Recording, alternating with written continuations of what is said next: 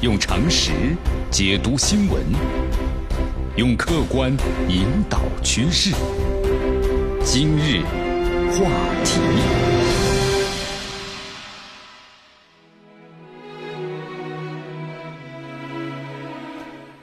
好，欢迎大家来到今日话题。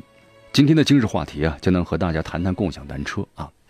应该说，从去年开始吧，这个共享单车呢如火如荼，非常多的企业啊就涌入了这个共享的市场啊。当然，今年的话，我们就发现了共享单车呢也不是这么好做的，进入洗牌的阶段，多家共享单车企业相继倒闭了。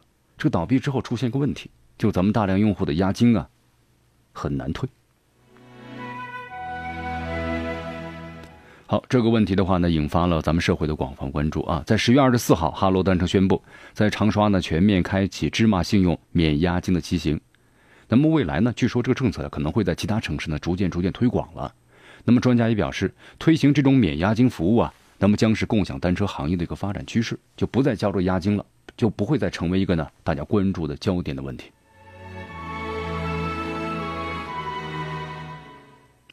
这段时间呢，大家所谈到的关于共享单车要押金难退的报报道呢，确实引发了大家的一个热议和担忧。你要说金额呢多也不多，对吧？有几十的，也有这个几百的，但整个市场呢一加起来，这个量呢相当的大，而且非常惊人。根据芝麻信用所提供的数据啊，因为部分共享单车呢企业倒闭，目前呢造成这个用户呀押金的损失超过十个多亿了。你个人来说，这是笔资金很小，但是呢。众多的人汇聚到一块儿的话，这笔资金相当相当的庞大，而且这笔资金啊，仅仅是目前的咱们共享单车领域啊一百个亿的押金存量中的一小部分，也就是现在这个市场当中啊，有一百多个亿的押金了。如果再不加以规范或者约束的话呀，恐怕呢还要面临更大的风险。好，这里面就有个问题了，很多就说为为什么这个押金我交了以后呢，就不容易退呢？对不对？那么，根据知情人士透露呀，这共享单车押金的难退的最根本原因，就是多数的单车企业啊，它没有采用的第三方存管押金的方式。那么，对用户押金啊，专款、专管、专用没有，变成我的自由资金了，就是咱们用户交的押金啊，那么变成企业的流动资金了。大家明白这意思了吧？我这企业经营不好，把这钱都拿出来了啊，买车、维修、工资、成本等等等等。有的企业呢，出于技术研发、现金流通，对吧？扩能生产等需要，偷偷挪用押金了。一旦遭遇到用户呢集中申请退还押金时，那肯定会出现呢退款难了，没钱了。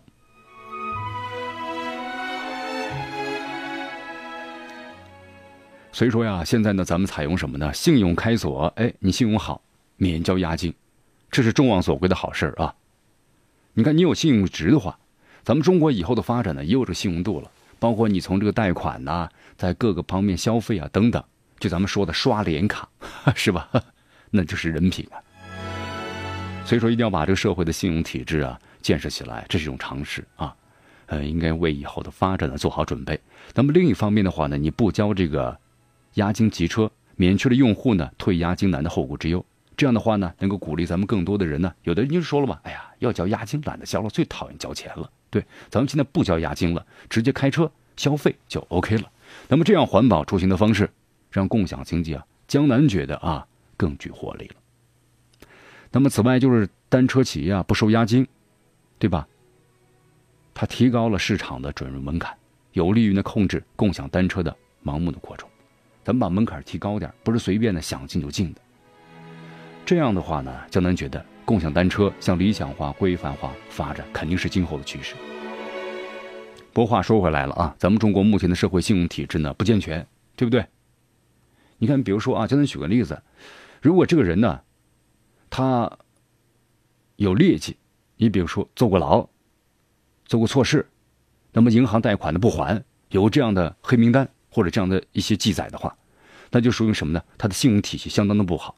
对于这样不守信用的人，你比如说这个小区的房子啊，那就不卖给他，说他这种信用体质不能买这边的房子，哎，这样的话就保证这个小区的人呢整体的素质能够保持在一定的这个控制的范围之内。这就是咱们的信用体制啊，对不对？但是现在咱们中国呢信用体制不健全，相应的配套监管呢还不能形成有效的合力，所以暂时还无法实现呢这个权责对等。信用开锁呀，换句话来说呢，也不是绝对的零风险。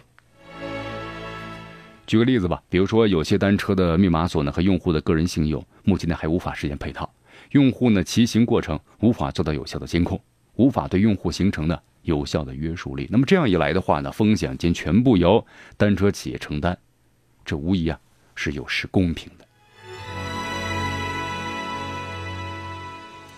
好，所以说现在看咱们都呼声蛮大的啊，第三方监管体系。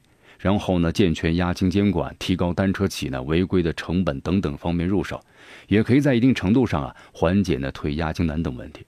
但是从长远的这个发展来看呀，押金推出共享单车市场呢，肯定是这个企业发展的必然趋势。现在呢，这个退押金难呢成难题的现状下，推出信用开锁，那么可能是作为一个什么呢？一个补充，或者说是一个缓冲。那么从现实来看的话呀，是比较合适的。也可以化解用户啊对共享单车的信任危机，这个呢是值得期待的。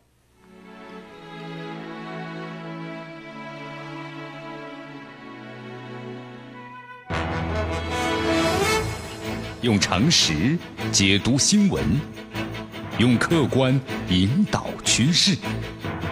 今日话题。